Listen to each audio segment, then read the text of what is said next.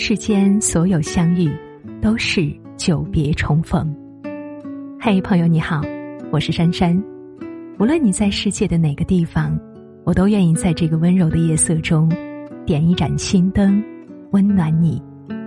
欢迎收听《珊珊夜读》。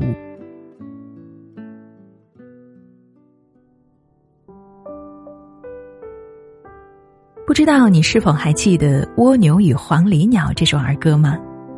歌里啊讲述了这样一个场景：一天，黄鹂看见了葡萄藤下有只蜗牛，黄鹂好奇的问蜗牛：“葡萄刚发芽，离成熟还早得很，你现在上来做什么呀？”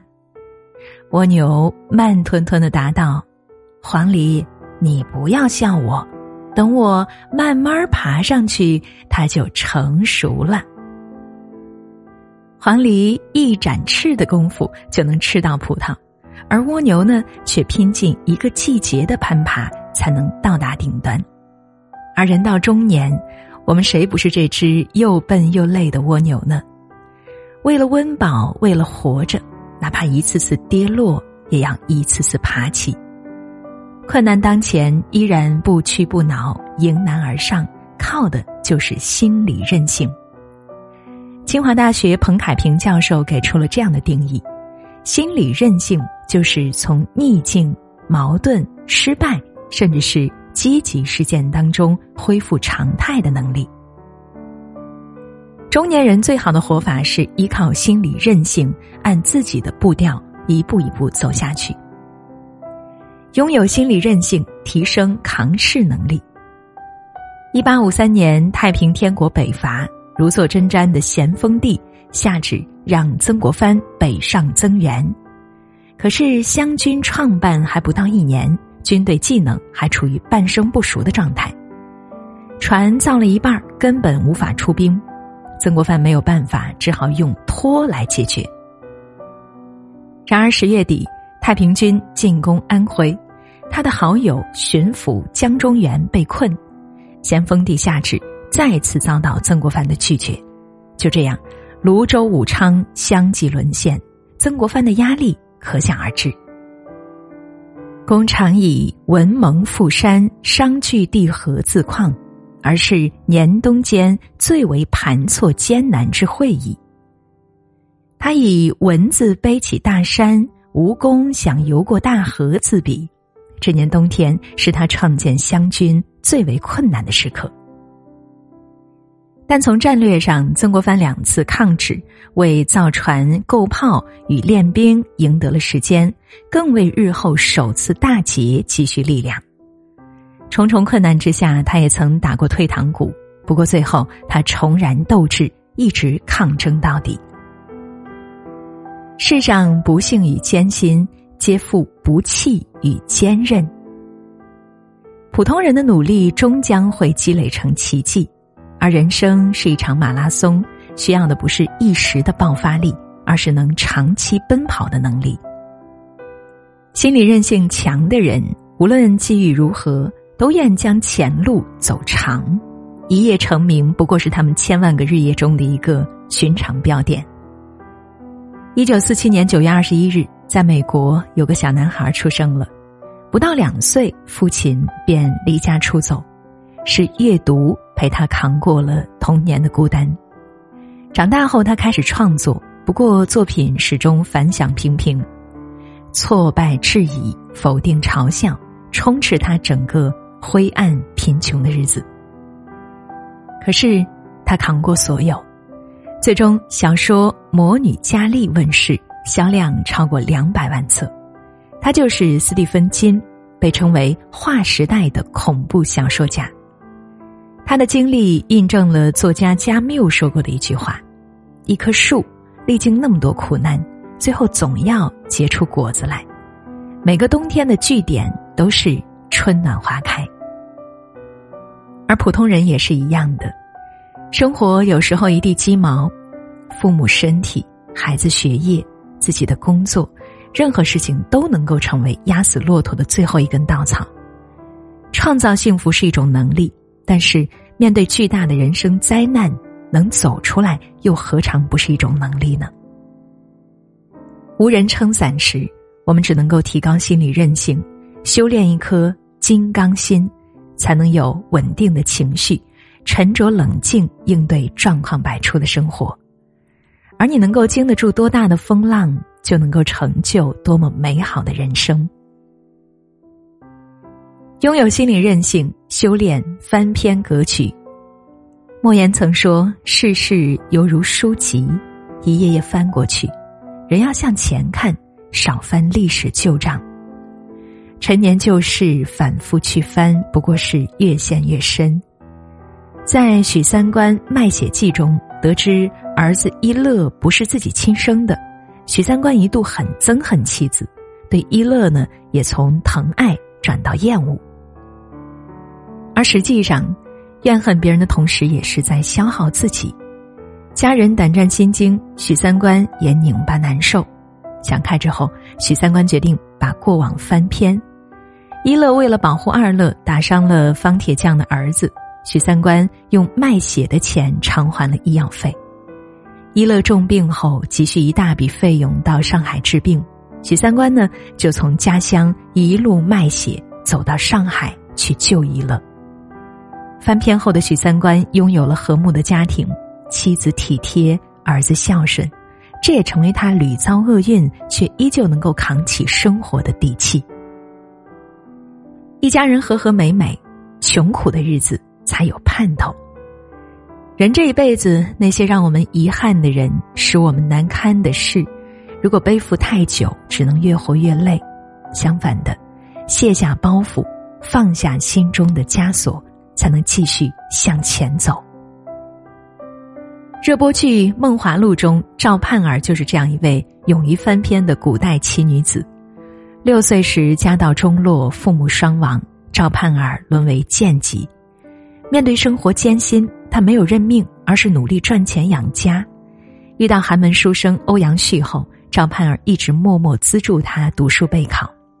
但欧阳旭高中探花后。却为了金钱娶了富人家的女孩。起初赵盼儿心痛不已，可是等再次相见，看清眼前贪婪懦弱的男人，便不再痛不欲生。他深知，与其苦苦纠缠，不如果断放弃，笑着前行，才能够拥有新的生活。这是爱惜自己最好的方法。翻篇之后，更加激发了他在京城创业的潜能。深谙经营之道的赵盼儿，联合孙三娘、宋引章合伙开茶馆、置酒楼，最终勇于追爱的他和顾千帆有情人终成眷属。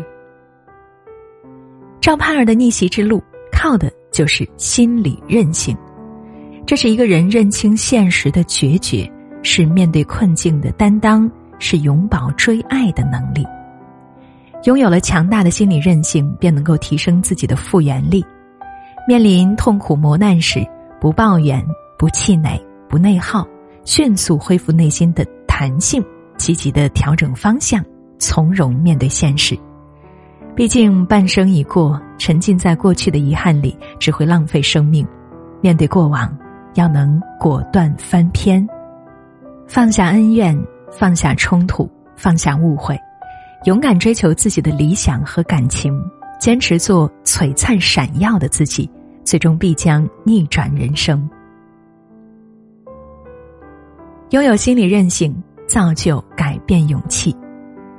知乎上有网友提问：疫情当前，阳了没人管，失业又失恋，大家低谷的时候都是怎么过的？网友倩倩讲述了自己的经历：前年年初，她被家暴离婚了。但他一直没有停下。离婚后，他考教资、学会计、报公务员。女儿不到两岁，他又刚刚参加完研究生考试。在北方小城，凭借这样的能力，他的发展空间越来越大。短短两年，从传统媒体、广告公司到融媒体中心，单位换了三家，工资呢也从不到两千涨到一万多元。四季有寒冬，人间有疾苦。凛冬已至，他不愿做寒风中坐以待毙的寒号鸟。确实是这样，有人为严寒就地安寨扎营，被风雪掩埋；有人迎风雪冲过层层迷雾，等春暖花开。正如作家刘同所说：“没有低谷这个词，所有的艰难不过是为了登顶所必经的上坡路而已。如果你停止，就是谷底；那如果你还在继续，就是上坡。漫漫人生道路，困难考验、低谷逆境，无处不在。而身处瞬息万变的社会，一个有强大心理韧性的人，才有底气抵御未来的。”不确定性。最近啊，细心的网友发现，央视主持人康辉连播六天新闻联播，被大家称为“天选打工人”本人。这个话题一度霸屏热搜。康辉从小就是学霸体质，高考分数完全可以上北大，却毅然决然的选择了中国传媒大学。很多人都觉得康辉天生就是吃播音主持这碗饭的人，羡慕他一路顺风顺水。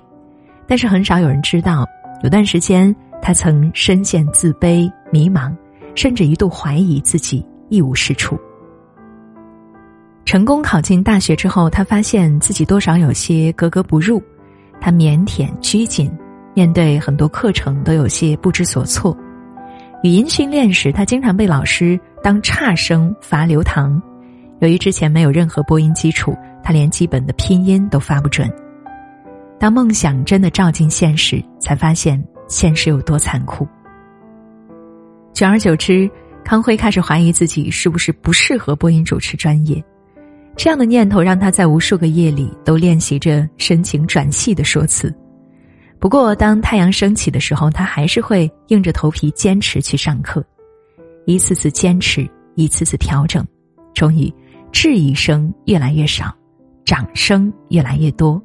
而他也日益稳重，目标明确。特别是工作之后，他继续沉下心来打磨自己，不断调整状态，精进业务能力，才有了现在的成就。其实，无论工作生活，人活着总会遇到这样那样的困难，身处其中的我们，要拥有心理韧性，造就改变的勇气。处低谷不焦虑，遇磨难莫慌乱。现绝境，懂改变，心有韧性，才能以不屈之姿突出重围，闯出一条生路。罗曼·罗兰曾说：“世界上只有一种真正的英雄主义，那就是认清生活的真相之后，还依然热爱生活。而生活的真相是什么呢？它有幸福，有成功，也会有失败，有痛苦。”一个人想要活得明白、通透，需要的是强大的心理韧性，在人生的沉浮里勇敢的做出选择，面对成败，走出低谷。时下虽然凛冬已至，但是没有一个冬天不可逾越，没有一个春天不会来临。相信自己熬下去，一定都会好起来的。点个再看，愿我们每一个人强健心理韧性，直面人生路上风霜雨雪，也愿你我岁岁平安，年年顺遂。好了，小伙伴们，文章到这儿就结束了。如果喜欢，记得在文末点亮再看。我是珊珊，明天见。前尘往事成云烟，消散在彼此眼前。就连说过了再见，也看不见你有些哀怨。给我的一切，不过是在敷衍。你笑得越无邪，我就会爱你爱得更狂野。总在刹那间。有一些了解，说过的话不可能会实现，就在一转眼，发现你的脸已经陌生，不会再像从前。我的世界开始下雪，冷得让我无法多爱一点，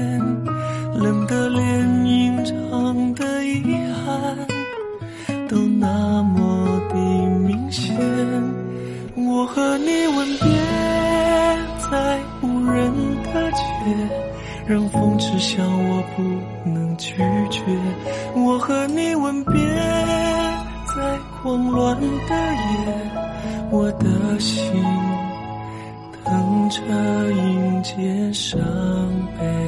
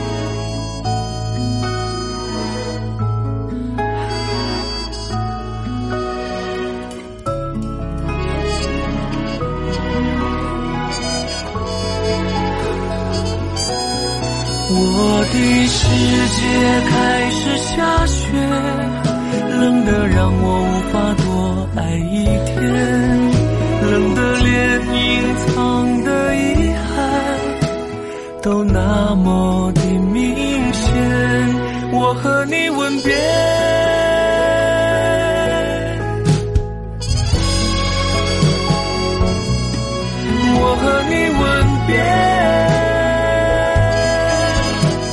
我的心等着迎接伤悲。